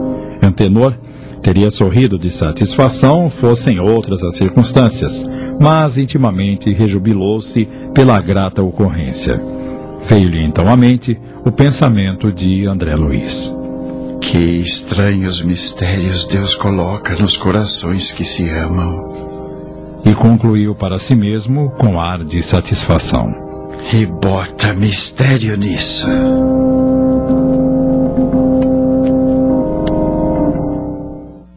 O amigo de Paulo até podia sentir a nuvem de amor suave e inebriante que parecia envolver os dois jovens. Interessante. Como é que um homem e uma mulher que jamais se cruzaram antes podem se sentir como que eletrizados um pelo outro ao primeiro olhar? É algo aparentemente sem explicação. Uma atração assim como por acaso. Eis que tudo acontece de maneira fulminante, avassaladora. Estava Antenor às voltas com seus pensamentos, procurando uma outra explicação para o estranho envolvimento dos dois jovens, que não fosse a lógica de uma ligação de outras existências, quando Adriana disse aos dois, mas olhando apenas para Paulo: Está na hora de fechar o caixão. Eu vou tomar algumas providências para a saída do corpo do meu irmão, mas por favor, Aguardem-me aqui, porque vou com vocês até o cemitério. Esteja à vontade. Mamãe, é melhor a senhora ir descansar. Não, Adriana. Quero acompanhar o corpo do meu filho até a sua última morada. Mas a senhora não está em condições. Eu cuido dela, minha filha. O doutor Alberto se ofereceu para nos levar ao cemitério em seu carro. Sendo assim, Quando saíram da sala, Adriana apoiava-se no braço de Paulo. E enquanto o caixão era colocado no carro fúnebre, os três dirigiram-se para Brasília. Antenor abriu o carro, entregou as chaves ao amigo e acomodou-se no banco traseiro. Adriana sentou-se ao lado de Paulo, que assumiu o volante. Praticamente ninguém falou na viagem de ida ao cemitério cada qual imerso nos próprios pensamentos. Uma imensa fila de automóveis acompanhava o cortejo funerário.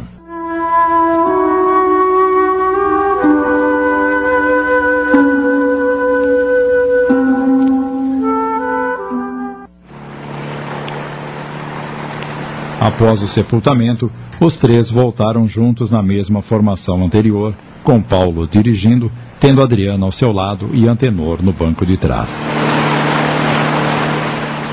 Adriana continuava triste, embora um tanto mais descontraída.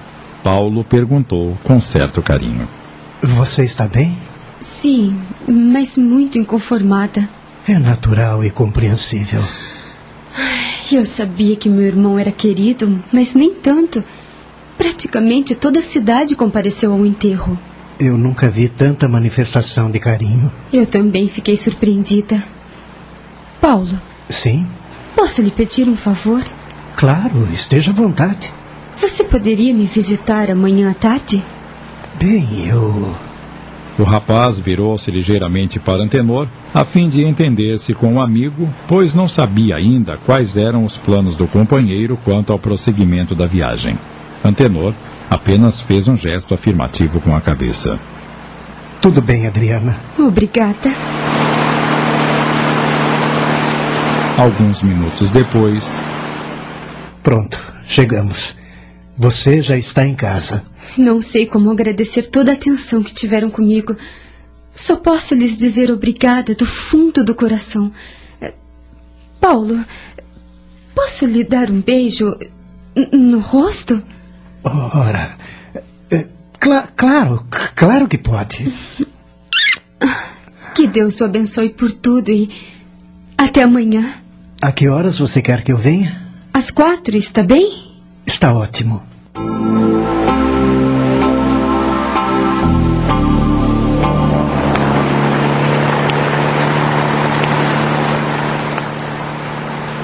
Durante o trajeto para o hotel, os dois amigos pouco falaram.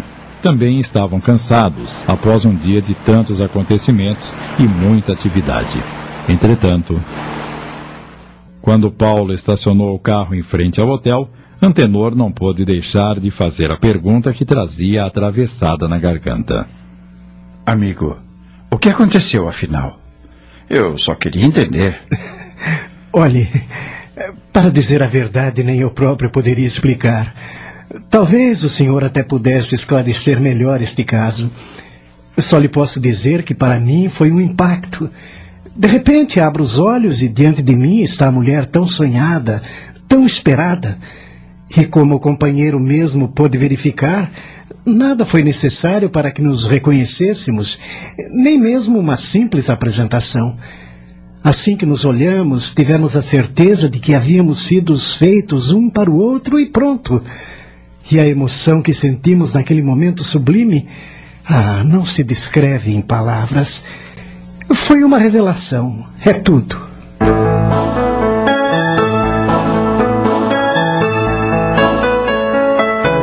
Passava dez minutos das quatro horas da tarde do dia seguinte, quando Paulo estacionou a Brasília diante da casa de Adriana.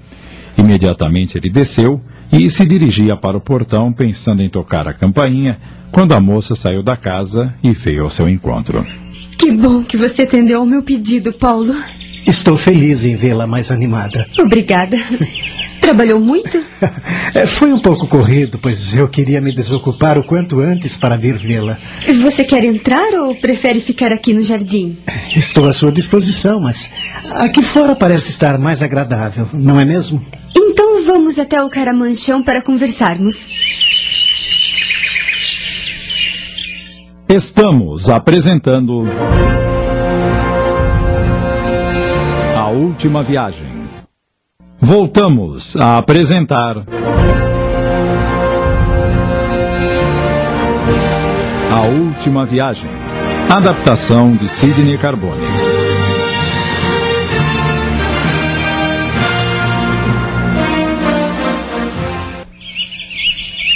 Aqui estamos. Nossa, este caramanchão é maior do que parece ao longe. E é muito bonito, todo florido. As trepadeiras que cobrem toda a armação foram plantadas pela minha mãe. E aquela churrasqueira de tijolos expostos foi meu pai quem construiu. Ele costuma reunir os amigos de vez em quando para saborear uma boa carne e jogar cartas. E aquela casa com alpendre? É ocupada por um casal de empregados. Ele é o jardineiro e a esposa nossa cozinheira. Ai, do outro lado tem uns bancos de cimento onde ficaremos mais acomodados. Venha. Quando chegaram ao local, Antônio, o pai da jovem, estava sentado num dos bancos. O médico mostrava-se acabrunhado, a própria imagem da desolação. As costas arqueadas, o rosto macilento, apoiado em ambas as mãos espalmadas, cotovelos fincados nas coxas, parecendo ter envelhecido anos em poucas horas. Tão absorto estava em seus pensamentos que somente quando a filha tocou-lhe o ombro com uma das mãos foi que deu acordo de si, parecendo despertar de um pesadelo. Mais que a perda do filho, pesava-lhe a dor de se julgar culpado por sua morte. Demonstrando tato e equilíbrio, a jovem falou-lhe em tom carinhoso. Oh, papai, o que é que está acontecendo com meu velho querido? Força, coragem. O Senhor sempre foi tão firme em todas as circunstâncias da vida, firme como uma rocha, como mamãe sempre diz, e agora está aí, se balançando como um arbusto ao primeiro sopro mais forte da provação. Ah, minha filha, eu estou sofrendo tanto. Oh, papai, tenha fé em Deus. Ele vai dar a conformação a todos nós. Olhe, este é o Paulo, o rapaz que ajudou a levar o Lito para o hospital. Como vai, rapaz? Bem, obrigado, doutor. Filha, de fato, eu sempre demonstrei segurança em todas as passagens da vida, mas diante do golpe tão violento da morte, não sei como reagir. As dificuldades da existência podemos enfrentar cara a cara, mas como lutar contra as sombras? De que maneira remediar o irremediável? Mas o que há de tão irremediável assim? A morte não é o fim, papai, mas sim uma simples mudança, e para melhor. Aqui na vida física, nós estamos como que encarcerados no corpo, e a morte é a libertação do espírito que retorna para sua verdadeira morada. Nós não só não estamos definitivamente separados de nosso querido Lito, como temos a possibilidade de fazer contato com ele. Por que essa angústia então? Ah, eu gostaria de ter sua confiança e ver as coisas desta forma, mas no momento isso me é impossível. Realmente, eu sei que a morte não é o fim, mas daí acreditar que isso foi melhor para o Lito e que podemos entrar em contato com ele é demais para minha cabeça. Você sabe que eu nunca me liguei nessas coisas que você acredita. A possibilidade de nos pormos em contato com nossos entes queridos que partiram mais cedo não é uma ilusão, mas um fato comprovado. Através de muitos médiums, esses fatos ocorreram e são consagrados os casos com Chico Xavier, demonstrando que se pode conversar com parentes e amigos que desencarnaram. Isso acontece todos os dias. O senhor e a mamãe ignoram essa possibilidade porque nunca quiseram tomar conhecimento da realidade espiritual. Já há algum tempo procuro convencê-los de algumas verdades, mas vocês nunca me levaram a sério. Talvez vocês tenham tarefas importantes a realizar e esse foi o chamamento necessário para o trabalho no campo da fraternidade. Foi uma convocação muito dolorosa, eu sei. Mas quando as pessoas não atendem ao suave apelo do amor, é necessário que a dor seja portadora do chamado. O importante agora é entender e atender sem revolta, sem desespero, mas com resignação, para que saiam desse golpe amparados e fortalecidos. Não estamos em condições de avaliar os desígnios divinos, mas é preciso aceitar que se a causa que determinou um acontecimento é justa e boa, seus efeitos só podem ser justos e bons. Você não entende a morte do seu irmão como uma injustiça divina? Júlio César tinha toda a sua vida pela frente, era forte inteligente, um rapaz alegre, com bons sentimentos e de boa formação moral, e não lhe foi dada uma oportunidade para viver? Quantos degenerados por aí são poupados para praticar o mal, enquanto que meu filho morreu prematuramente? Veja ainda o caso de sua avó. Há anos está jogada em uma cama, vivendo todo esse tempo em meio a dores e sofrimentos, sem esperanças de recuperação. E Deus deixa os que não servem para mais nada, eh, ferindo dessa forma o coração de uma mãe, privando-a do filho querido que era toda a sua alegria. Papai, entenda. Deus é sumamente bom e nada se faz sem um objetivo inteligente e justo. E seja lá o que aconteça, tudo tem sua razão procedente de ser. Não pense que Deus, por um simples capricho, queira nos infligir sofrimentos cruéis. É preciso ponderar essas circunstâncias dolorosas e aflitivas, buscando encontrar nelas uma razão superior, um motivo regenerador, um aguilhão cuja finalidade é há de nos reconduzir para a trilha benfazeja de que nos afastávamos gradativamente. Desculpe-me dizer-lhe isso nessa hora, mas o senhor e a mamãe sempre foram muito apegados aos bens materiais, sempre se preocuparam em acumular riquezas, esquecendo-se dos tesouros do espírito. Perdoe-me a franqueza nesse momento difícil, mas tenho ou não razão para lhe falar assim? Mas eu não estou acusando a Deus. Desculpe-me se não soube me expressar. Eu só queria entender a morte prematura do Júlio César. Você tem razão quando fala que eu e sua mãe nos preocupamos em fazer fortuna, eh, sem pensar em caridade, sem nos sensibilizarmos com a situação dos necessitados. Mas, se assim procedemos, foi pensando em garantir o futuro dos nossos filhos. Talvez tenhamos exagerado. Veja agora essa tragédia. Você não acha que eu e a Rosemary temos grande parcela de culpa? E isso é o que está me machucando. Se não tivéssemos tanta preocupação em fazer os atendimentos mediante pagamento antecipado, eh, possivelmente teríamos salvo a vida daquele rapaz que lá chegou ferido e que só tarde demais fomos descobrir que se tratava de nosso filho.